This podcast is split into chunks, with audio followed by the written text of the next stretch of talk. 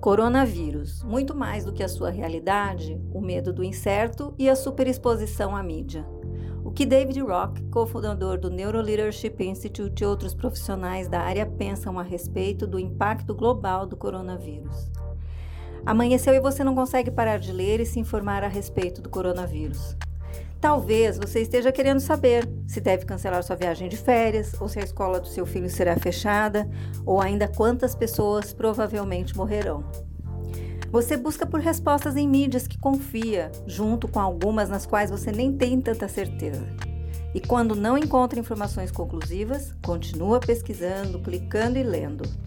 Se você entrou para a toca do coelho com coronavírus, não está só. É natural sentir-se ansioso com a evolução da situação, é uma nova ameaça que já causou mais de 4.200 mortes em todo o mundo. Mas os especialistas dizem que há algo mais que está aumentando nossa ansiedade coletiva em torno da pandemia potencial: medo do desconhecido.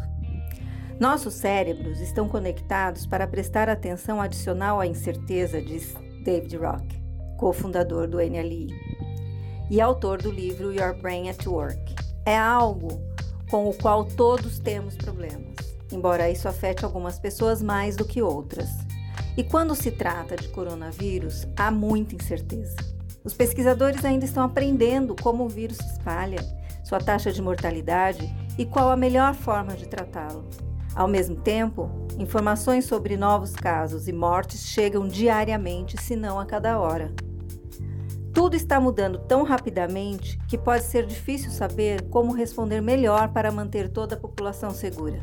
E para alguns, os conselhos de organizações públicas de saúde e centros de controle e prevenção de doenças para lavar as mãos, etiqueta respiratória e ficar em casa se estiver doente podem não parecer suficientes diante do que consideram ser uma ameaça esmagadora.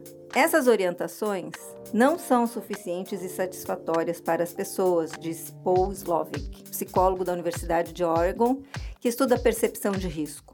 As pessoas querem uma pílula, querem uma vacina, querem uma sensação de controle. Rock diz que diante de uma situação ambígua, talvez boa, talvez ruim, nossos cérebros apostam automaticamente que isso é muito ruim, só por precaução. Ele diz: é uma pólice de seguro.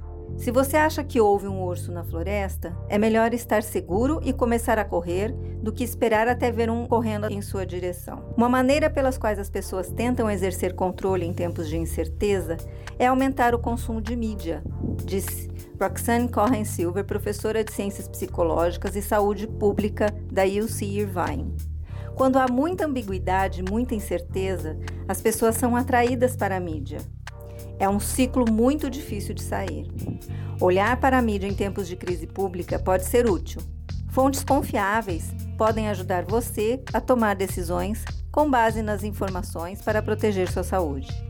Eles também podem combater os rumores prejudiciais e aliviar o sofrimento, fornecendo informações precisas que colocam a ameaça no contexto. Por exemplo, é útil lembrar que cerca de 80% das pessoas infectadas com o novo coronavírus têm sintomas leves na pior das hipóteses.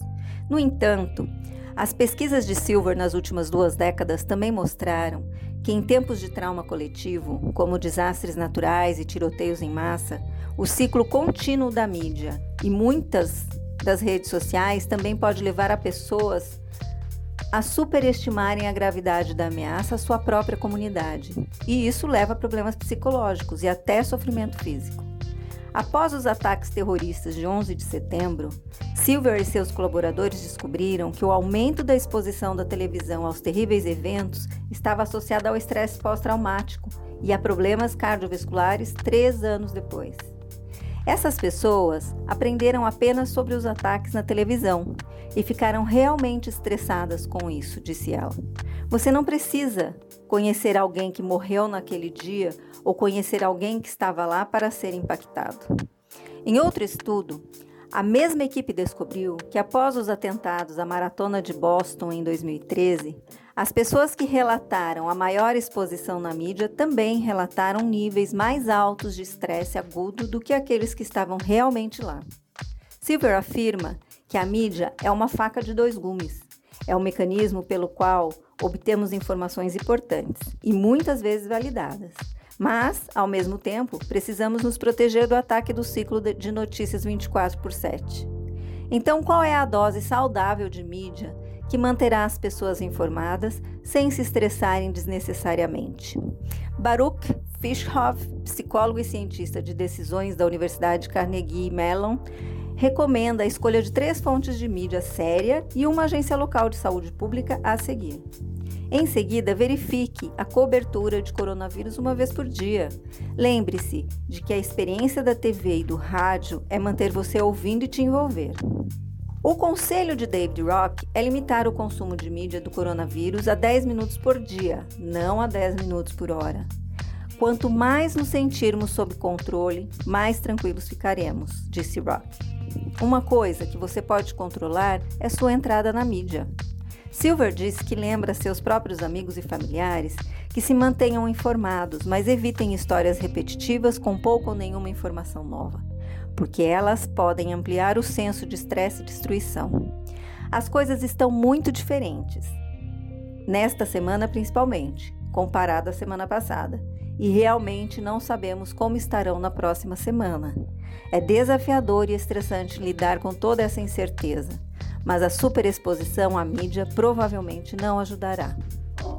Extraído da news do Neuro Leadership Institute, traduzido e revisado por Felipelli Consultoria Organizacional. Eu sou Gisele Saad, gestora da rede Felipelli. Acreditamos que compartilhar conhecimento é somar forças.